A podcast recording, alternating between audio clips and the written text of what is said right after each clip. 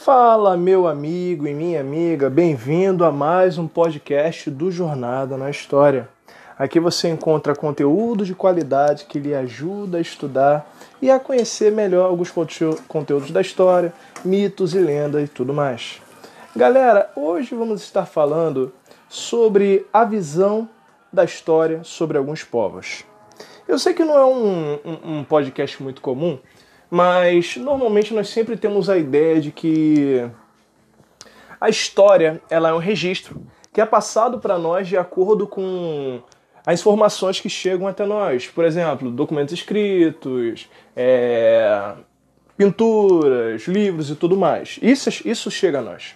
Só que há um detalhe, e, e eu não posso deixar que passe despercebido, é que vários povos contam a sua história mas às vezes não eram muito visados, até porque não tinham documento escrito. Por exemplo, a própria África em si, ela não possui escrita. Mas se eu disser a você que na África existia a Idade Média Africana, se eu disser a você que o povo judeu tinha sua história, mas não era muito visto porque os gregos, que tinham a mania de produzir história e se acharem os produtores de história, os tais, causavam uma certa é, é, é, é, discordância, até mesmo desprezo pelos povos que não produziam história da mesma maneira que eles. Isso tudo, galera, eu gostaria que vocês soubessem, porque normalmente quando nós estudamos história, a história ela sempre, antigamente, era vista pelo lado dos vencedores. Só que isso tudo mudou. Se nós formos observar hoje em dia, temos a visão da história de muitas pessoas.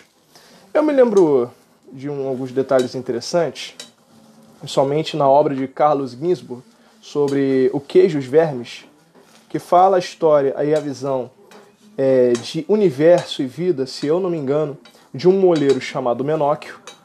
E ele tinha uma visão diferente do universo, de que o universo funcionava como um grande relógio e que Deus era esse grande relojoeiro, esse grande arquiteto sobre o relógio. É interessante se observar isso pelo seguinte fato: estamos falando de alguém do povo, alguém que não é do clero, sobre com uma opinião sobre a figura divina. Tudo isso nos faz pensar de que faz parte da história. Cada um de nós produz uma visão diferente sobre um determinado fato, não é mesmo? Você tem uma opinião sobre um determinado do que, fato do que aconteceu, e o seu colega, a sua família tem um outro determinado, determinada visão sobre o mesmo fato. É assim que ocorre na história. Cada um apresenta a sua visão de uma maneira diferente.